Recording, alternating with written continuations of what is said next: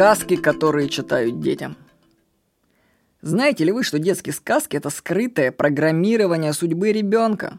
Причем далеко не лучшими жизненными сценариями. Проанализируйте сами с позиции взрослого разумного человека сказки, которые вы читаете. Вас многое в них удивит. Влияние сказок на сценарий нашей жизни описаны в классической книге Эрика Берна «Люди, которые играют в игры». Кстати, это одна из лучших книг, по мнению психологов, на нашем сайте b17.ru. Я вам приведу фрагмент из этой книги, описывающий анализ сказки про красную шапочку. Ну, дальше текст будет Эрика Берна. Однажды мать послала красную шапочку отнести пирожок бабушке, которая жила за лесом. По дороге девочка встретила волка. Вопрос. Какая мать пошлет маленькую девочку в путь через лес, где водятся волки? Почему она не отлесла еду сама и не пошла с дочерью? Если бабушка столь беспомощна, почему мать позволяет ей жить одной в отдаленной хижине? А? Но если уж девочке обязательно надо было идти, то почему мать не запретила ей останавливаться и заговаривать с волками? Из истории ясно, что крапочная шапочка не была предупреждена о возможной опасности. Ни одна настоящая мать не может быть в действительной жизни столь беспечной. Поэтому создается впечатление, что мать совсем не волновала, что произойдет с ее дочерью. Или же она решила от нее избавиться. В то же время едва ли найдется другая такая же бестолковая девочка. Как могла она, увидев волчьи глаза, уши, лапы и зубы, все еще подумать, что перед ней ее бабушка? Почему она не бросилась бежать из дома? И кем же она была, если потом помогала набивать волчий живот камнями?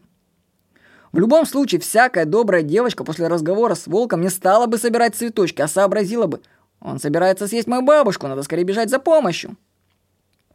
Даже бабушка и охотник не свободны от подозрений. Если посмотреть на эту историю как на драму с участием реальных людей, причем увидеть каждого со своим собственным сценарием, то мы заметим, как аккуратно, ну, с точки зрения марсианина, их личности сцеплены друг с другом.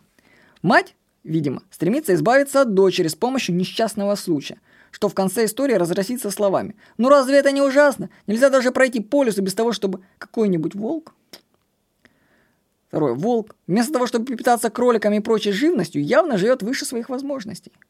Он мог бы знать, что плохо кончит, и сам накличет на себя беду. Он, наверное, читал в юности Ницше. Если может говорить и подвязывать чепец, почему ему бы его не читать? Ну, действительно, если у нас волк разговаривает, почему он не мог читать Ницше? Так что девиз волка «Живи с опасностью и умри со славой». Бабушка тоже, она живет не одна и держит дверь не запертой. Она, наверное, надеется, что что-то интересное, что не могло бы произойти, если бы она жила со своими родственниками. Может быть, поэтому она не хочет жить с ними или по соседству. Бабушка кажется достаточно молодой женщиной, ведь у нее совсем юная внучка. Так почему бы, извините, ей тоже не искать приключений? Да, слушай, вот это читаешь анализ, действительно, бабушка ищет приключения на одно место. Вот, Дальше охотник. Очевидно, это тот спаситель, которому нравится наказывать побежденного соперника с помощью милой маленькой особы. Перед нами явно подростковый сценарий. Красная шапочка сообщает волку, где он может ее снова встретить, и даже залезает к нему в постель. Она явно играет с волком, и эта игра заканчивается для нее удачно. В этой сказке каждый герой стремится к действию почти любой ценой.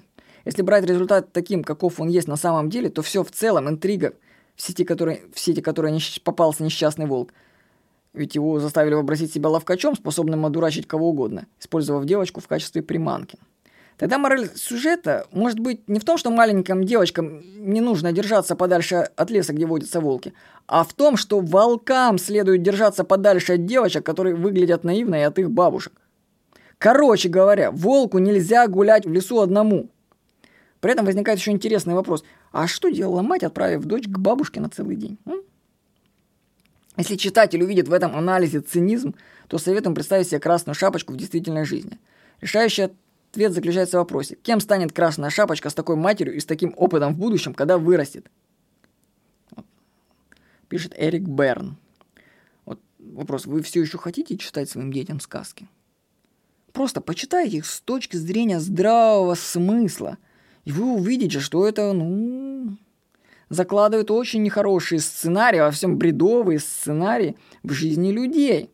Так что я воздерживаюсь от чтения своей дочки э, таких сказок, если, и мы даже с ней разбираем некоторые сказки, я показываю, что вот герои в этих моментах ведут себя явно неадекватно, и вот мы не будем их читать, потому что это нездоровое поведение. Так что внимательно относитесь к сказкам, которые вы читаете детям. Большинство из них по умолчанию это бред, просто бред, который навязывает детям сценарий, возможно, даже неудачника.